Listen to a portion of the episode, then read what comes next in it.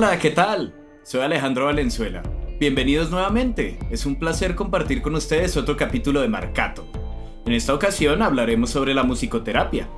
La siguiente información expuesta en esta sesión fueron extraídas del libro Receptive Methods in Music Therapy de Grigram y Groke, y también de la página Divulgación Dinámica con su artículo ¿Qué es la musicoterapia y qué beneficios tiene? La musicoterapia y su método receptivo. ¿Qué beneficios aporta a la salud y a la música?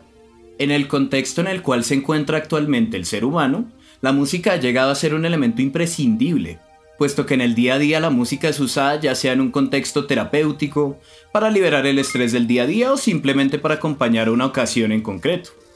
De ahí parte la musicoterapia, de esa conexión o nexo profundo que existe con la psiquis del ser humano la cual pretende utilizar este nexo a su favor para usar esas emociones o pensamientos profundos que muchas veces solo puede lograr la música en el mismo, para finalmente convertirlo en un elemento profundo de carácter terapéutico. Pero, ¿qué es la musicoterapia y sus métodos?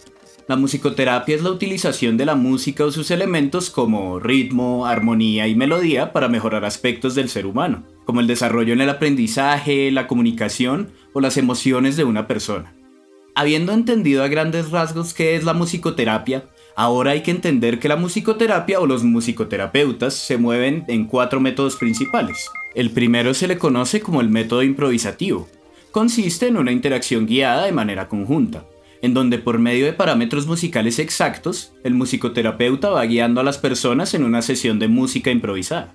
Al segundo método se le conoce como método recreativo, y este tiene como objetivo utilizar música ya creada la cual es analizada por el musicoterapeuta previamente, donde se buscará que ésta reúna las características de una música apta para fines terapéuticos, para posteriormente ser ejecutada junto con el paciente.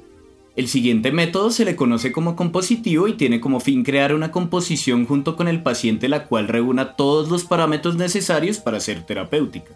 Y por último, se encuentra el método receptivo, el cual consiste en que el paciente no hace parte del proceso creativo, sino que éste escucha una pieza ya compuesta previamente. Este último es uno de los más usados. ¿Te va gustando? Compártelo. Quizás alguno de tus amigos también le pueda interesar. Siguiendo, ¿qué es el método receptivo en la musicoterapia? Como se mencionó con anterioridad, el método receptivo de la musicoterapia consiste en que el paciente es el receptor o el escucha, y la música es el medio por el cual se va a lograr el fin terapéutico sin que el paciente participe en el proceso creativo. Sin embargo, en este tipo de métodos se usan dos tipos de música, música para relajación y para imaginación. Debido a lo anterior, no toda la música logra relajar o imaginar, sino que esta debe ser elegida o ejecutada de manera rigurosa por el musicoterapeuta antes de la sesión basado en unos estudios científicos rigurosos para determinar qué elementos debe contener la pieza para relajar o poner a trabajar la imaginación del paciente. Estos elementos a grandes rasgos se pueden caracterizar en el caso de la música para relajación en un tempo lento, una melodía predecible y repetitiva junto con una armonía y acordes también predecibles, repetitivos y tonales.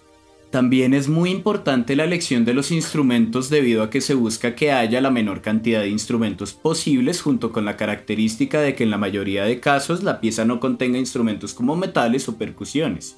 Sin embargo, pueden haber excepciones de acuerdo al contexto. Otra característica que se busca es que el volumen o las llamadas dinámicas sean bajas como por ejemplo piano, mesopiano, sin que hayan saltos de dinámica o volumen repentinos que puedan ser un factor sorpresa debido a que lo que se busca es que sea lo más cómodo y predecible posible al oído del paciente. Por el contrario, en la música para trabajar la imaginación, se busca lo contrario como por ejemplo, tiempos que cambian, armonías y melodías poco repetitivas, junto con una serie de acordes más complejos, poco repetitivos e impredecibles. De igual manera, en la parte de los instrumentos se busca una mayor variedad, sin ningún tipo de limitante. Algunos de los exponentes que se pueden encontrar en la música para relajación pueden ser artistas como Enya, Tony O'Connor y Eric Satie. Y en la música para imaginación se pueden encontrar algunos exponentes como Debussy, Charlie Parker y Korsakov. Finalmente con esto podemos comprender que la musicoterapia es una rama muy compleja y que requiere estudios previos, debido a que no cualquiera puede hacerlo de manera correcta, sino que un músico profesional o un psicólogo con esta especialidad está capacitado para guiar a un paciente. Con esto podemos notar además que la música es una gran herramienta para tratar la salud mental y llevar el proceso de un paciente en un hospital o en una comunidad determinada. La musicoterapia es una rama de la salud, que si cada vez es más divulgada, puede llegar a ser de gran ayuda para acompañar, por ejemplo, a personas con enfermedades terminales en hospitales o para tratar o facilitar un entorno de comunicación en oficinas, colegios o comunidades.